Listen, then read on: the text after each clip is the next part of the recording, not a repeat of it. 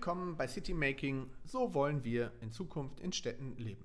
Dem Podcast mit Themen rund um ein Leben in Städten. Mein Name ist Thorsten Kausch. Ich bin selbstständiger Unternehmer und geschäftsführender Gesellschafter der Stadtmanufaktur. Ich spreche hier mit unterschiedlichsten Menschen, die das Leben in Städten durch ihr Tun verändern.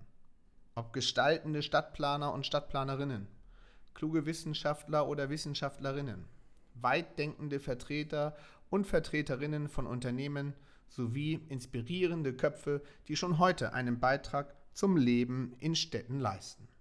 Ich möchte dabei wissen, welche Veränderungen Sie sehen, welche Trends es gibt, wohin sich das Leben in Zukunft in Städten entwickelt und welche Lösungsideen oder konkrete Antworten es heute und in Zukunft geben wird. Mich interessiert, was Sie antreibt und motiviert. Ich möchte wissen, was Sie machen und welche Ziele Sie damit erreichen wollen. Für sich, aber auch und vor allem für die Menschen in Städten. Und nun freue ich mich auf den nächsten Gesprächspartner.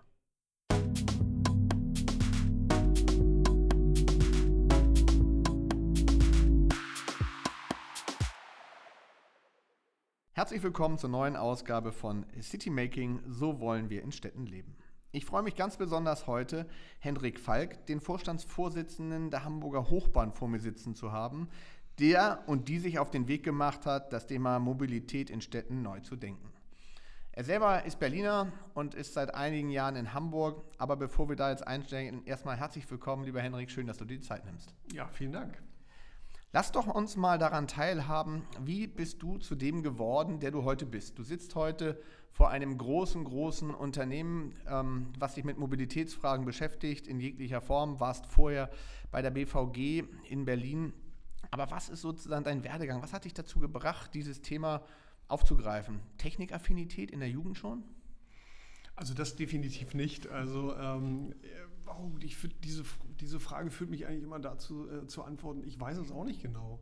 Weil ähm, äh, ich ja ursprünglich äh, Jura studiert habe, Rechtsanwalt, auch als Rechtsanwalt gearbeitet habe und auch nach wie vor immer sagen würde, dass das mein Traumjob war.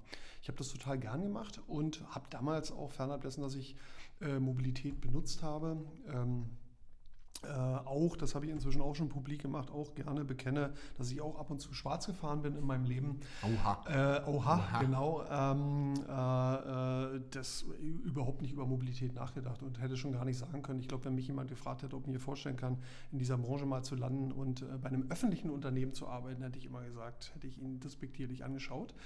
Und ich bin äh, total zufällig da reingerutscht, weil in der Kanzlei, in der ich war, äh, war eines der Mandate, was ich mitbetreut habe, war die BVG. Mhm. So, und äh, das war im Prinzip ein Mandant von mir, wenn man so möchte.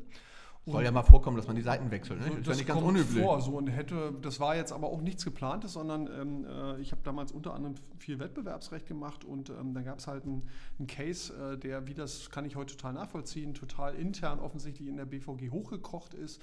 Und ich habe dann ständig diesen Vorstandsvorsitzenden der BVG auf dem, äh, als meinen Mandanten, weil er unbedingt diesen Prozess gewinnen wollte, was als Anwalt immer nicht so ganz angenehm ist, wenn man da ständig Telefonate hat. Äh, und so habe ich den kennengelernt. So. Und dann haben wir.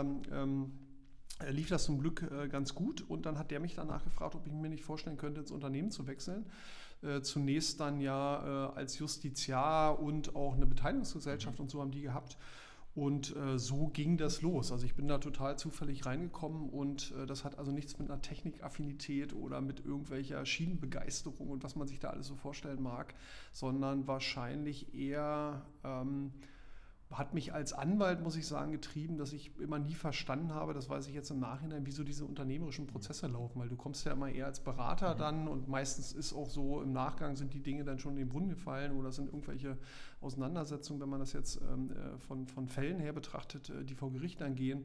Und irgendwie hat mich offensichtlich interessiert und motiviert zu sagen, wäre doch ganz schön, wenn man selber mal entscheiden könnte, weil das ist, finde ich, schon so eine Fragestellung, ob man Berater ist oder ob man Entscheider ist, würde ich im Nachhinein sagen. Äh, beides hat Vor- und Nachteile. Und mich hat es dann offensichtlich zu dieser Entscheidungsrolle getrieben. Ähm, und deswegen sitze ich wahrscheinlich heute hier.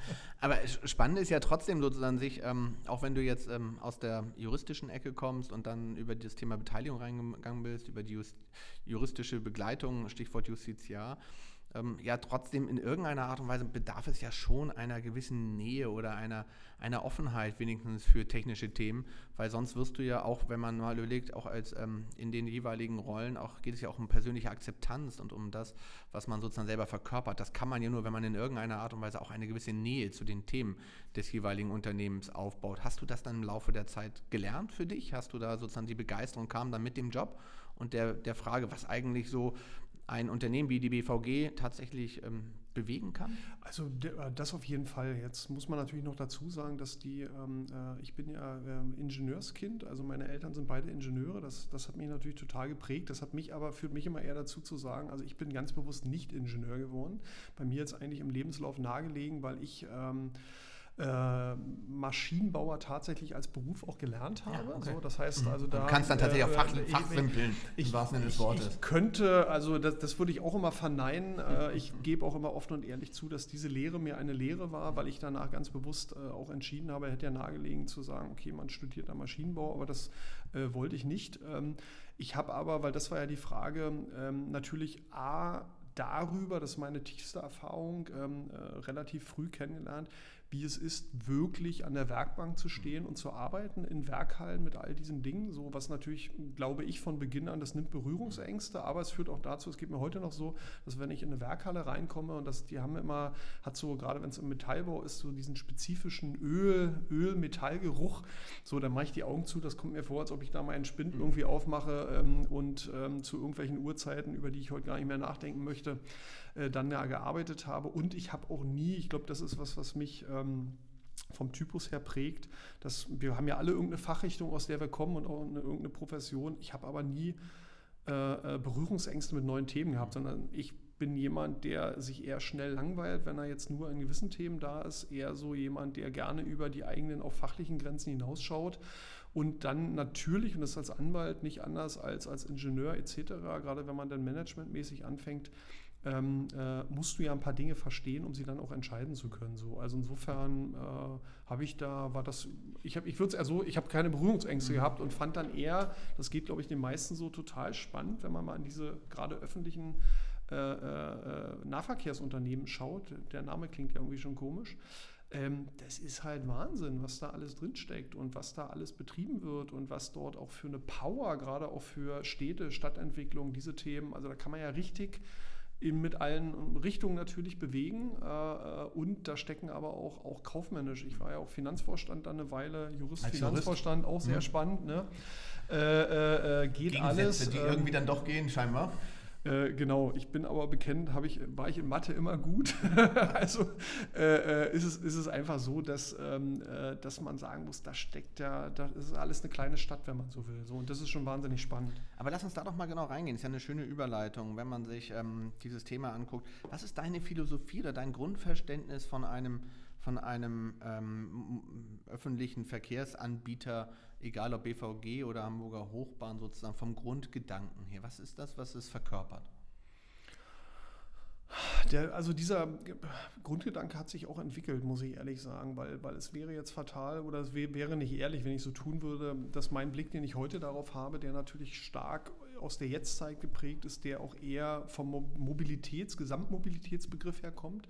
Das heißt, ich trenne da gar nicht so stark, äh, ob das jetzt äh, öffentlicher Nahverkehr, Personennahverkehr, wie das so schön heißt, ist oder, oder äh, Pkw, Fahrrad, äh, zu Fuß äh, und alle Formen, die es dazwischen gibt, sondern äh, heute motiviert mich ganz stark, dass es um die Gesamtmobilität geht. Es geht einfach um die Frage, und da ist natürlich ein derartiges Unternehmen immer eine zentrale, ein zentraler Punkt in jeder Stadt ähm, wie wollen wir uns bewegen äh, in den äh, Städten, über die wir reden? Und das hat natürlich ganz viel damit zu tun, wie wollen wir leben und wie ist die Lebensqualität, äh, äh inklusive all der ökologischen Fragestellungen. So, und das ist, ein, das ist, glaube ich, eine Motivation und ein Punkt, der sich jetzt gerade in diesen Zeiten total rauskehrt.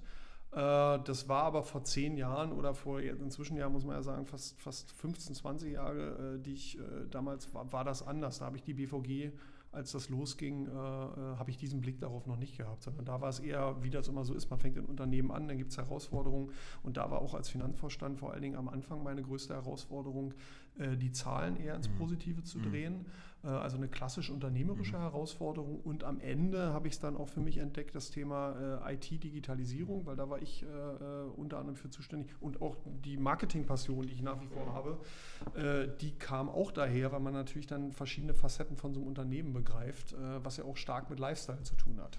Absolut. Also über das Thema äh, Digitalisierung und IT werden wir sicherlich noch zu sprechen kommen. Ich glaube, das geht gar nicht mehr, wenn man über Mobilität heute redet, als dass man dieses Thema mit aufgreift. Nichtsdestotrotz nochmal dazu, ähm, die Art und Weise sozusagen ähm, Menschen von A nach B zu bringen. Das ist ja früher die primäre Aufgabe und auch das Selbstverständnis gewesen, sozusagen die Funktionalität im Kern. Ist das heute auch noch so und was hat sich, wodurch hat sich das aus deiner Sicht verändert? Also ich glaube, die, die Funktionalität, wenn man es so beschreiben möchte, ist natürlich nach wie vor die, dass ähm, äh, unser Job darin besteht, solange es keine äh, anderen Möglichkeiten gibt, sich von A nach B zu beamen zum Beispiel. Ähm, äh, ist aber ein wichtiger Punkt, komme ich gleich nochmal drauf zurück, äh, Leute so komfortabel, so schnell wie möglich von A nach B mhm. zu bringen. So. Ähm, man muss aber, deswegen ist Beamen ein gutes Stichwort, äh, glaube ich, auch zur Kenntnis nehmen, dass äh, ähm, wenn, wenn man die Wahl hätte, würde man sich beamen. Das heißt, diese, diese, diese, diese Mobilitätskette ist ja kein Selbstzweck. Das heißt, ich benutze keine Fahrzeuge oder ich benutze keine Verkehrsmittel, weil ich, äh, sie, weil, weil das das höchste Gut ist, weil es äh, mir ein inneres Bedürfnis ist, weil es nichts Schöneres gibt, sondern am liebsten würde man als Mensch keine Zeit mit Mobilität äh, verschwenden, sondern man würde so schnell wie möglich und wenn es Beamen gäbe, dann bräuchte ich keine Verkehrsunternehmen etc., sondern ich würde mich einfach hinbeamen, äh, weiß ich, welches Unternehmen es dann machen würde, die Hamburger Beam AG wahrscheinlich oder so. Ähm, der, äh, und wenn man das mal verinnerlicht hat, ähm, dann ist das, glaube ich, ein ganz starker Aspekt, der, der mich auch heute umso mehr bewegt, auch in meiner jetzigen Funktion, dass dieses Selbstverständnis aus dem Unternehmen heraus ganz viel Positives machen, aber natürlich immer aus einer vor allen Dingen betrieblich-technischen Sicht geprägt ist. So. Und, also Technik und als Mittel zum Technik Zweck. Technik als Mittel zum Zweck. Mhm. Und das ist aber oft ganz ganz unterschiedlich oder, oder, ein ganz anderer Blickwinkel als die Kundensicht so war. Und, und mein ganzes Berufsleben in der Mobilität äh, prägt mich eigentlich auch der, die Erkenntnis, dass wir wie in vielen anderen Branchenunternehmen, aber wir ganz viele Dinge vermeintlich mhm. richtig machen, technisch richtig machen, betrieblich richtig machen, einen eigenen Blick darauf haben oft aber der Blick des Kunden ganz anderer ist. So, und das rauszuarbeiten und da auch ein Selbstverständnis zu finden, was, glaube ich, in meiner Branche ähm, äh, nicht ganz so trivial ist, weil man historisch sehen muss, das ist zumindest meine These,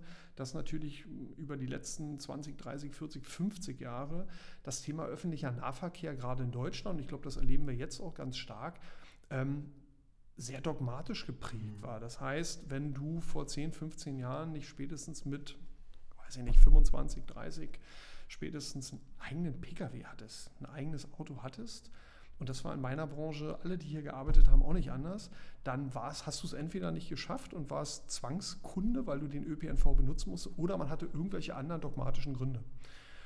Ähm, und das prägt mhm. natürlich, weil äh, das deswegen immer, das waren so diese defizitären Unternehmen, äh, eigentlich sind es gar keine Unternehmen und wenn du quasi über Zwangskunden äh, äh, dein Geschäft betreibst, wenn man das so formulieren will, dann macht das natürlich auch was mit einer Einstellung, äh, die nicht lautet, ich kümmere mich zuerst um den Kunden, weil die müssen ja sowieso mit uns fahren. So, und dann macht man technische Dinge etc. Und das hat sich natürlich jetzt unter Mobilitätsgesichtspunkt komplett gewandelt, ist aber ein großer Unterschied, wenn ich das noch sagen darf, zu, auch wenn wir jetzt auf die Deutsche Bahn schauen zum Beispiel, es kommt ja nicht von ungefähr, dass wir in Deutschland Strecken eingestellt haben, dass da Dinge passiert sind, wo in Österreich, in der Schweiz, wo, sagen wir mal, die ganzen Jahre über ein ganz anderer Blick auf diese öffentliche Mobilität war, die sagen, würden wir nie auf die Idee mhm. kommen. So, und inzwischen darf man es ja sagen, Deutschland ist halt kein Eisenbahnland mehr. Wir waren es mal und wir müssen es wieder wehren. Das heißt, da ist mental in der Zeit, war einfach ein anderes Mindset da und das hat sich jetzt aber komplett gewandelt.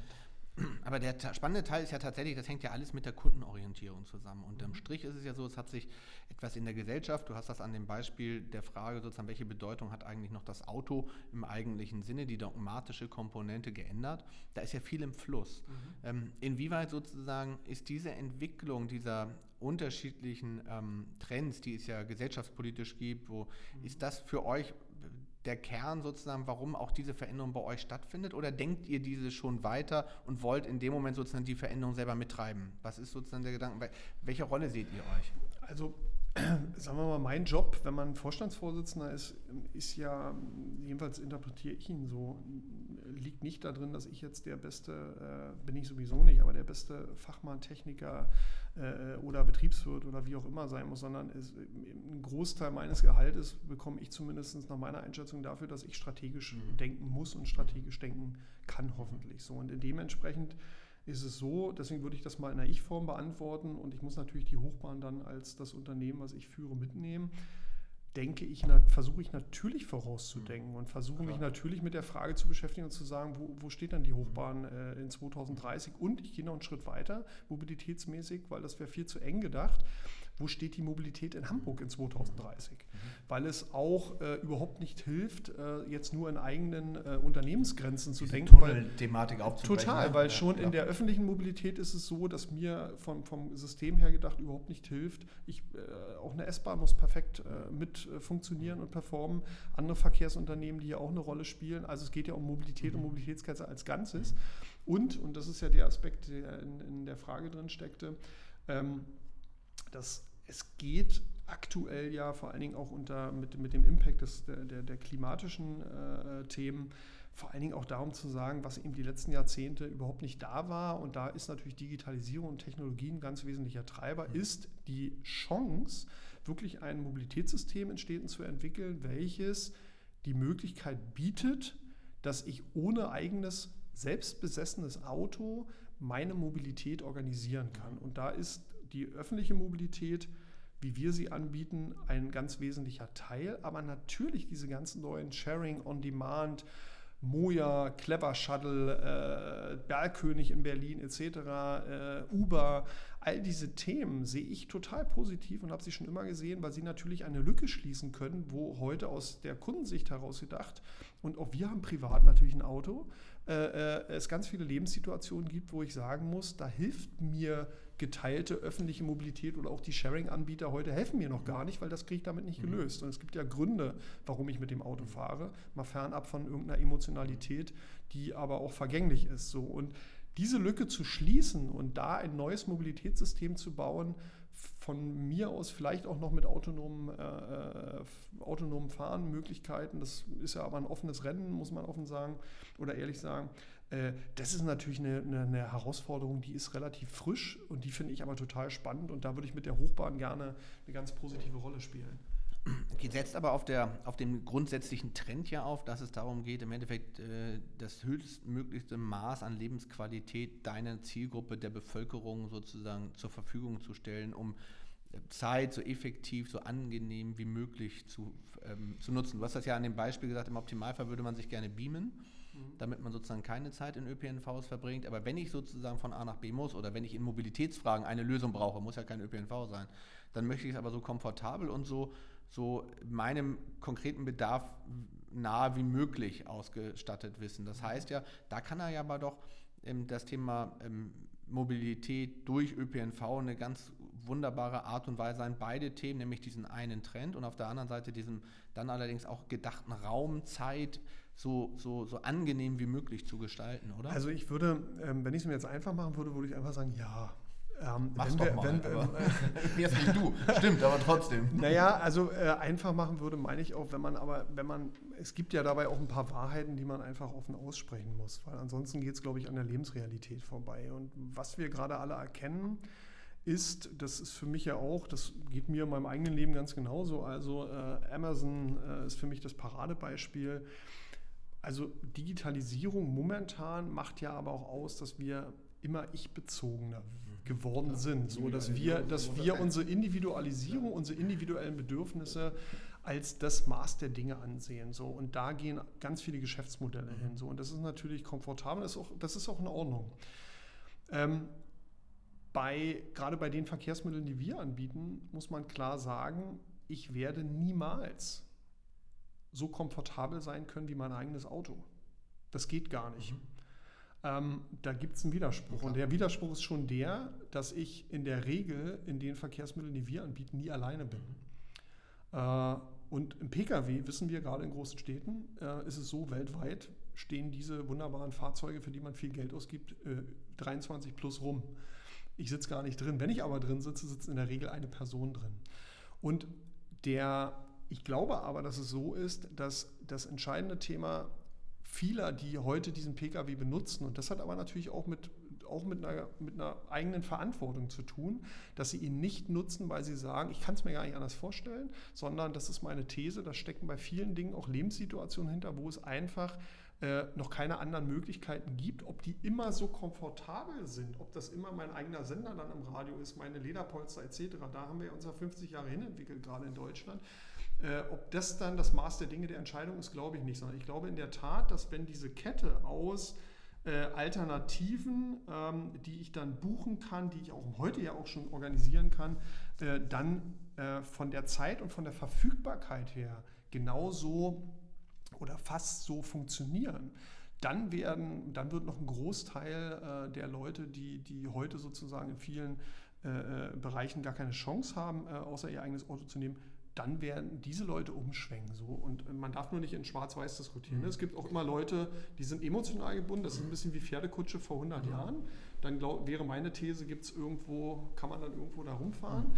Äh, äh, dann hat das eher so, ist das eher so wie so ein Sportverein oder so. Und ähm, äh, ansonsten ist es aber natürlich so, dass, dieses, dass diese Trennung zwischen ÖPNV und dem Rest, der kann sich nach vorne auflösen, weil ich eben äh, ganz andere Mobilitätsformen in der Verbindung dann auch buchen kann.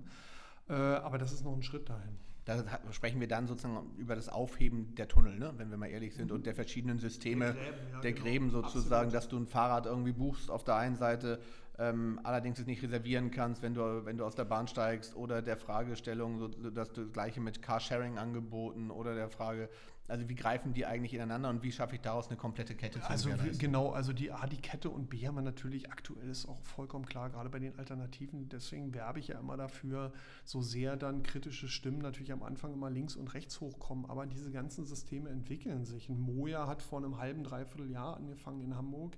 Bergkönig in Berlin etc., wo man sagen muss, ähm, da weiß noch keiner nichts Genaues, sondern das ist ein hohes unternehmerisches Risiko und die entscheidende Frage ist jetzt, a, dass diese Systeme sich selber entwickeln und b, dass für die Städte ist, glaube ich, der ganz entscheidende Hintergrund, ähm, Systeme oder, oder Mechanismen zu entwickeln, ähm, dass man diese Möglichkeiten dahin bekommt, wo sie verkehrlich notwendig sind. Weil das kann man sich ja weltweit auch ansehen, all diese Systeme und das finde ich am Anfang auch in Ordnung, weil sie müssen erstmal auch ihr Geschäftsmodell entdecken, sind aber in den Innenstädten. In den Innenstädten habe ich in der Regel gar keine verkehrlichen Probleme. Da sind aber die Buchungshäufigkeiten am höchsten. Das heißt, die Herausforderung für die Städte besteht ja darin zu sagen, wie sind eigentlich Mechanismen, um äh, es reizvoll zu machen, dahin zu gehen, wo es mir als Stadt hilft, nämlich an den Rand. So, und das hat was mit Businessmodellen, das hat was mit Ausschreibungen zu tun. Und da muss man aber ehrlich sein, da finde ich den Weg von Hamburg gut zu sagen, jetzt lass uns doch mal ein, zwei, drei Jahre probieren, lass uns doch mal alle schlau werden und dann werden wir uns Schritt für Schritt in diese Welt hin entwickeln, wenn wir es gut machen. Ansonsten haben wir eh ein Problem, weil wir Mobilität da anpacken, wo eigentlich gar keine Probleme bestehen und da, wo die Probleme sind, ähm, kommt alle halbe Stunde ein Bus. Und das wird es nicht sein. Du hast, genau, du hast natürlich an der Stelle im Endeffekt ähm, eine, eine, wenn man so will, Hierarchisierung oder, oder Segmentierung von Stadt durch Mobilität neu, durch, neu entwickelt. Also mhm. du, genau wie du sagst, dort, wo sozusagen der Kern innerhalb der Stadt in dreifacher Hinsicht mobil erreichbar ist durch alle möglichen Angebotstypen, ist da immer eine Überdeckung gegeben. Aber je mehr du in die Peripherie kommst, und du musst ja nicht aufhören, an den Stadtgrenzen ähm, darüber nachzudenken, sondern es geht ja weiter in die Umlandgemeinden und so, da ist es ja genau das gleiche Thema. Das heißt, du musst ja die Räume viel größer denken, ja, weil auch das Thema Wohnen da ja einhergehört. Absolut. Wo wollen Menschen eigentlich zukünftig wohnen und wie ist dann sozusagen aus diesem Angebot der Bedarf an, äh, wie komme ich eigentlich zu meinem Arbeitsplatz und so weiter. Also ich glaube schon, ähm, dass man da sehr genau hingucken muss. Wäre ja eine Fragestellung und eine Logik daraus, bedarf es einen Masterplan Mobilität für eine Stadt, der genau das tut, nämlich der genau die verschiedenen Verkehrsträger, die verschiedenen Bedarfe in den verschiedenen Quartieren analysiert und dafür individuelle Lösungen, genau wie du sagst, im Zusammenspiel natürlich mit den privaten und öffentlichen Partnern entwickelt. Also ähm, ähm, äh, klare Antwort ja, aber ähm, jetzt kommt das Aber.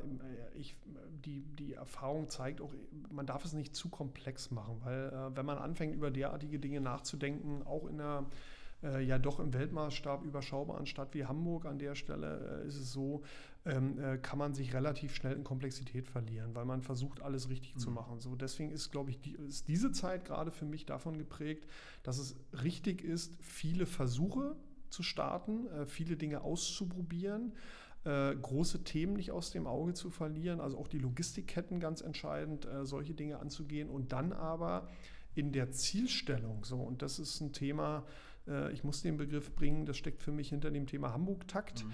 Äh, äh, nämlich genau aus Kundensicht heraus zu denken und zu sagen, was will ich eigentlich als Kunde? Und ich will als Kunde, das ist meine These, äh, mein Hauptpunkt ist, ich möchte bis 2030 ideale, dass es den Fahrplan gar nicht mehr gibt, sondern Mobilität besteht darin, ich gehe dahin. Im Nahverkehr würde man sagen, dass ein Bahnhof, eine Haltestelle etc. Bei den On-Demand-Themen ist es so, ich weiß, ich habe es übers Handy gebucht und dann kommt, da wo ich hingegangen bin, brauche ich gar nicht schauen, wann kommt etwas, sondern ich weiß gesichert, es kommt etwas.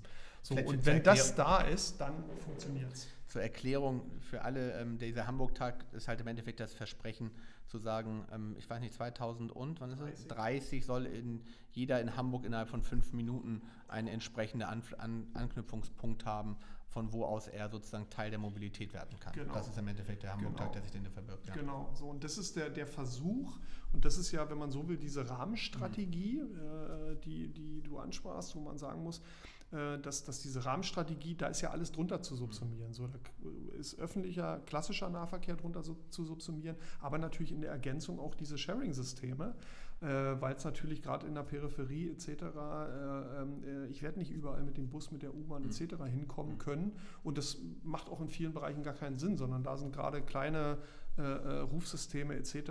Und das aber mal strukturell so zu entwickeln, dass es auch gerade mit privaten Partnern unter deren Betrachtung vom Geschäftsmodell her äh, sinnvoll ist, das ist, glaube ich, ein ganz wesentlicher und guter strategischer Ansatz.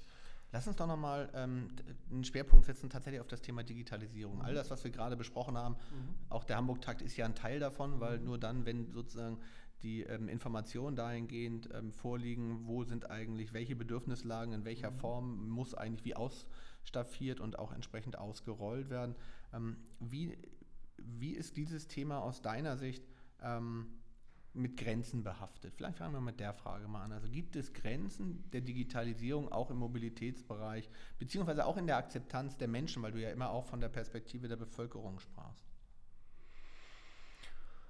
Also Grenzen gibt es immer. Die entscheidende Fragestellung ist, äh, sind die Argumente äh, und der Mehrwert, um diese Grenzen, die zunächst mal da sind, um sie zu überschreiten, äh, da? Dann wird man die Grenze überschreiten. Wenn nicht, hat man, bleibt man an der Grenze äh, stehen. So, und, und wenn man zurückblickt, also ich meine, das ist jetzt auch nichts Neues, aber das finde ich, äh, macht es mir selber immer noch mal deutlich, wenn man sich anschaut, wie wir vor zehn Jahren gelebt haben, wie wir vor 20 Jahren gelebt haben äh, sind viele Grenzen überschritten worden, die wir, wenn wir jetzt hier im Jahr 2005 säßen, äh, ich glaube, das iPhone kam 2006 oder 2007 raus, das ist immer dieses schöne Beispiel, uns überhaupt nicht hätten vorstellen können. So, deswegen habe ich, versuche ich eher. Nicht in Grenzen zu denken, sondern wahrscheinlich in Chancen. Das sagt, ja, das sowieso, aber, aber eher auch mich wirklich bei solchen Fragen von Dingen, die ich heute selber als grenzbehaftet in meinem Kopf ansehe, nicht sofort leiden zu lassen, so würde ich es mal formulieren, okay. weil man natürlich viele Dinge sich aus dem heutigen Ist äh, und als Mobilität perfekt kann man sich überhaupt nicht vorstellen. Ne? Und, und viele, also die Grenze fängt ja schon bei dem Nichtvorhandensein eines eigenen PKWs an, wenn wir jetzt mal in unseren Breitengraden bleiben. So. Und ähm, deswegen glaube ich eher, dass es weniger Grenzen gibt, um die Frage konkret mhm. zu beantworten, als man vermeintlich denkt.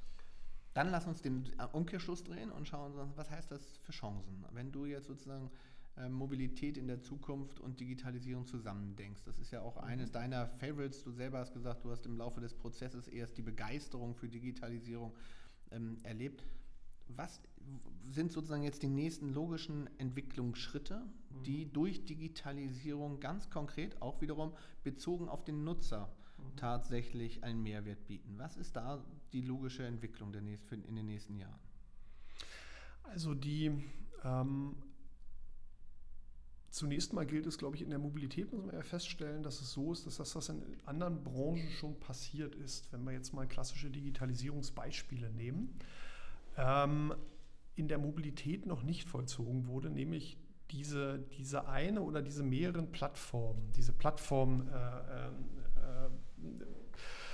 äh, Industrie oder diese Plattformlogik, die ja, die ja äh, sagen wir mal, gerade im Hotelwesen und, und links und rechts beobachtbar ist, die gibt es ja so in der Mobilität noch nicht. Ja, Airbnb und Airbnb Formate, etc. Egal, so, genau. Und ich glaube, meine These wäre, dass es in der Mobilität äh, insofern die Besonderheit gibt, ob das die einzige Branche ist, weiß ich nicht, aber da gibt es sie zumindest, dass die virtuelle Welt, Plattform, gerade lokal immer etwas umso mehr mit der Realität zu tun haben muss, nämlich dem wirklich körperlichen Bewegen über ein Verkehrsmittel äh, von A nach B. So, und das führt dazu, dass diese dass, dass es offensichtlich schwerer ist, dort eine Plattform zu etablieren, als wir das alle gemeinhin gedacht hätten vor 15 Jahren.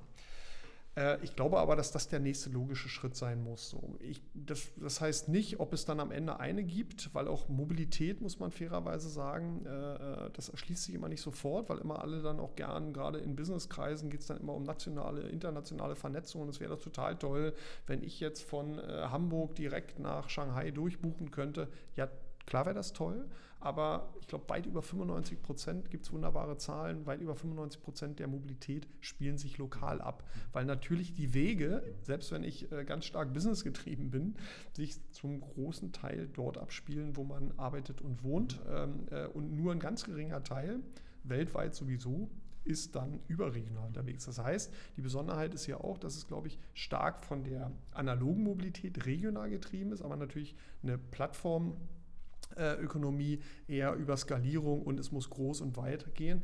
Deswegen glaube ich ganz stark, dass aber regionale Ansätze äh, dann zu einer Vernetzung führen werden und dass aber vor allen Dingen es regional jetzt, und das ist für mich der nächste logische Schritt, an dem wir ja auch äh, stark arbeiten, es gelingen muss, die lokalen Anbieter, ÖPNV und Sharing, was auch immer, in einer Plattform zu vereinen. Und das hat bisher noch nicht funktioniert, weil natürlich unterschiedliche Businessmodelle und Geschäftsinteressen dahinter sind. So, das wäre ein Schritt.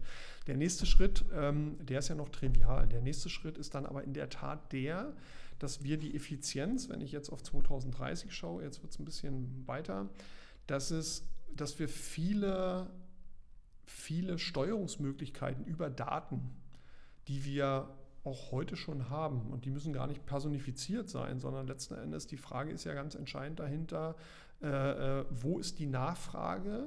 Wo, wo ist die große Bewegung und wo muss welches Angebot wann sein? So. Bedarfsgerechte Steuerung, keine Bedarfsgerecht, Ahnung. Bedarfsgerecht, exakt. Wo, sage ich mal, an gewissen Haltestellen, eher am, wahrscheinlich am Vormittag und am Nachmittag, ähm, also morgens und abends, wenn die Leute zur Rush Hour, früher war es die Rush Hour, die sozusagen auf der Straße war, heute gibt es die wahrscheinlich genauso eins zu eins und auch wahrscheinlich in Zukunft noch verstärkter eins zu eins im Bereich der, ähm, des ÖPNVs ähm, und da sozusagen auszutarieren. Ne? Und auf der anderen Seite dann wahrscheinlich auch zu anderen Zeiten kürzere Züge einzusetzen, andere Taktfrequenzen einzusetzen oder, oder, oder, die sich aus den Daten ergeben. Genau, so und wenn ich mir das jetzt aber, das war jetzt ja rein auf den klassischen. ÖPNV bezogen, in der Welt 2030, wir haben eine deutlich bessere Vernetzung zwischen äh, Sharing Pkw, in welcher Größenordnung auch immer angeboten, und dem klassischen ÖPNV und steuere damit eine gesamte Stadt, dass ich sage, idealiter hat jeder zu der Zeit, wo er etwas benötigt, das für ihn passende Angebot. Mhm. Dann brauche ich natürlich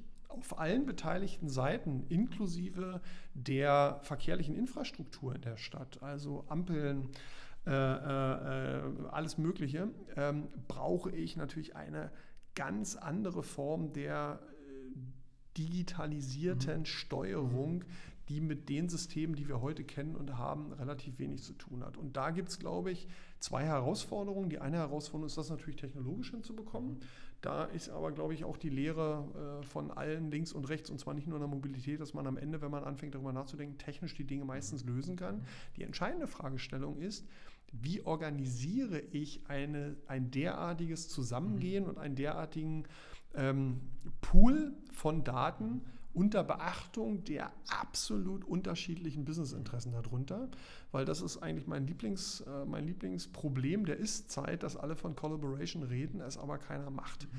So und Smart Cities, wenn ich dieses schöne Buzzword mal nehme, ähm, oder eine smarte Aussteuerung mhm. der Mobilität, was für mich eine Übersetzung in der Mobilität vielleicht von Smart City wäre, dann wird es auch greifbarer, wird nur funktionieren, wenn wir zu einer ganz anderen Form der Zusammenarbeit kommen, unter Beachtung von unterschiedlichen Businessinteressen. Und da sehe ich natürlich auch eine ganz starke und wesentliche Rolle auch von so einem öffentlichen Unternehmen wie der Hochbahn, ähm, weil wir natürlich andere Mechanismen dahinter haben und doch deutlich neutraler sind und nicht wirklich im, im, im Business-Sinne äh, in Konkurrenz mhm. zu vielen sind, dafür eine integrative ähm, oder für eine Integration zu sorgen und auch eine integrative Power auszustrahlen. Deswegen öffne ich eher die Arme, wenn alle möglichen neuen Anbieter kommen, wo vielleicht auch im Unterschied zu anderen Verkehrsunternehmen oder Städte eher gesagt wird, nee, wollen wir nicht, sehen wir Konkurrenz, weil ich am Ende auch sagen muss, natürlich geht es mir um die Hochbahn, aber wenn am Ende ist das ist das entscheidende Thema, wie organisiere ich Gesamtmobilität in der Stadt besser. Und wenn da rauskommt, dass gewisse Dinge auch bei der Hochbahn äh, sich verändern müssen, dass andere Angebote vom Kunden viel, viel mehr angenommen werden, dann muss das doch auch eine Folge für die Hochbahn haben, wenn ich jetzt mal den schwersten mhm. Punkt immer für einen Vorstandsvorsitzenden nehme. So, und diese Punkte will ich aber lernen, weil es ja um einen städtischen Mehrwert geht. Und das ist, glaube ich, aber eine Riesenherausforderung.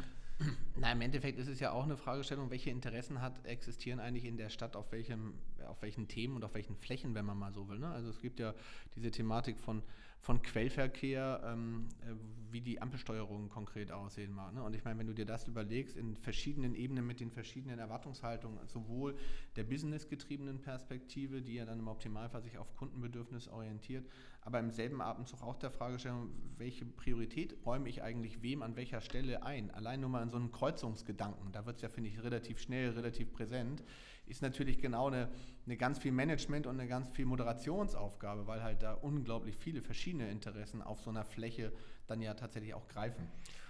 Ja, das, also das ist, das ist ja im Ist heute auch schon so, wenn man so möchte. Ne? Genau, das wird, ich meine, das wird nur dann, genau, das ist ja diese Moderation, finde ich, die umso wichtiger wird. Na, ich glaube ja. Moderation, glaube ich, auch ganz stark zum Tragen. Ja, ich, und, aber sagen wir mal, die, die Hoffnung wäre ja, ich will es mal als Hoffnung formulieren, dass gerade datengetrieben sowas natürlich viel, viel einfacher wird. Mhm. Äh, und einfacher werden muss. Und ich würde auch immer noch von der These ausgehen, dass gerade wenn man das Ganze noch äh, würzt mit der Möglichkeit, äh, dass autonome Flotten unterwegs sind, dass es nach vorne gelingen muss mit deutlich weniger, mit deutlich weniger Kapazität mhm. an Fahrzeugen. Mhm. Also ich muss das mal erklären, wenn ich von Kapazität an Fahrzeugen rede, dann, dann ist für mich ein Pkw ein Fahrzeug genauso wie ein Bus ein Fahrzeug ist. Äh, und letztendlich gehört auch eine U-Bahn, äh, Straßenbahn, Fahrrad, was auch alles, immer dazu. Alles, so, also das heißt, es muss möglich sein, mit deutlich weniger Vehikeln viel, viel mehr Mobilität zu gewährleisten. Und das ist die große Perspektive von autonomem Fahren und der Vernetzung dort. Äh, Gibt es auch ganz spannende Simulationen inzwischen. Ähm, aber das bedarf natürlich einer aktiven, gerade auch politischen, städtischen Steuerung, weil das wird kein Selbstläufer, weil die Businessinteressen von unterschiedlichen Playern natürlich in andere Richtungen laufen. Und das ist, glaube ich, auch was, was die Städte, äh, das wirst du auch gut beurteilen können, glaube ich, was, was die Städte langsam für sich begreifen weltweit, dass sie sagen, okay, äh, ich komme nicht zu dem Mehrwert, den ich haben möchte, indem ich jetzt alle einfach nur laufen lasse. Das ist für eine gewisse Zeit ganz gut, sondern ich muss dann auch in eine viel, viel aktivere Steuerungsrolle rein äh, äh, als Stadt, weil ich klar positionieren muss, äh, was ich eigentlich möchte und muss mir dann aber überlegen, wie ich Anreize schaffe. Und ich, das bekomme ich auch ganz häufig von, von Unternehmen und verschiedenster Couleur zurückgespielt, dass sie sagen, sie wünschen sich auch diese Rolle mhm. der Städte, weil die Städte natürlich die einzigen äh, sind, die so etwas dann auch mit ihrer Power durchdrücken können. Und dann kommt natürlich Politik, weil es sind ja sozusagen äh, dann die Städte, wer sind die Städte, ins Spiel. Und das, ähm, äh, das, das muss man klar so sehen, ist aber auch eine neue Rolle, eine mhm. ganz neue Rolle. Absolut. Ich glaube, diese Herausforderungen erleben gerade immer mehr auch ähm, Bürgermeister und politische Entscheidungsträger, auch in den, nicht nur in den großen Metropolen, sondern auch in den kleineren, wo ja nun Mobilität auch mit kritischen Faktoren doch deutlich stärker noch begrenzt ist, ähm, was sozusagen Wirtschaftlichkeitsmodelle mhm. anbetrifft. Und da haben sie trotzdem natürlich in vielerlei Hinsicht erkennen sie heute schon, dass wenn sie sich dort eine klare Idee entwickeln, sie tatsächlich auch zu einer hohen Attraktivität beitragen können, nämlich zur Attraktivität für Unternehmen, aber auch zur Attraktivität vor allen Dingen für ihre Bürger und damit zu einer Profilschärfung, die dann auch wiederum Ihnen und der Stadt insofern zu Vorteilen gereicht. Ja, und ich glaube, was also für mich jetzt auch eine Erkenntnis gerade der letzten Monate wäre, ist, dass auch die äh, privaten Anbieter dankbar sind, wenn sie ein der, eine derartige strategische, ich nenne es mal haben. Vorgabe, Total. Position haben, weil sie Klar. sich natürlich einordnen können und sagen, okay, also erstens kannst du zu einem relativ frühen Zeitpunkt dich fragen, passt das für dich oder nicht? Und wenn es passt, hast du aber natürlich auch einen viel, viel längeren Horizont als äh, jetzt irgendwie mal ein paar Tests, ein, zwei, drei, sondern zu sagen, okay, da sehe ich meine, da könnte eine Chance sein, da will ich mich hinentwickeln, das ist die Challenge und äh, dann go, weil das natürlich ein großes Problem für viele Unternehmen ist, sie sagen, wir wissen jetzt auch nicht, wie die Städte sich positionieren. Jetzt investieren wir da und erst haben alle geworben, weil natürlich möchte jeder gerne irgendwie ein sexy Projekt haben. Aber wie geht es denn weiter? So, und das ist, glaube ich, da kann Gutes zusammenkommen. Äh, und da ist Hamburg, glaube ich, nicht so schlecht unterwegs. Also wir hätten, glaube ich, an viele Themen noch im Detail reinsteigen können. Ähm, Es war ein sehr, sehr interessanter Ritt, einmal quer durch das Thema Mobilität. Und ich habe jetzt auch tatsächlich mitgenommen, dass ein Jurist tatsächlich sich mit Finanzthemen und mit Technikthemen beschäftigt. Herzlichen Dank für deine Zeit. Ich wünsche dir alles Gute auf dem Weg bis 2030. Tschüss.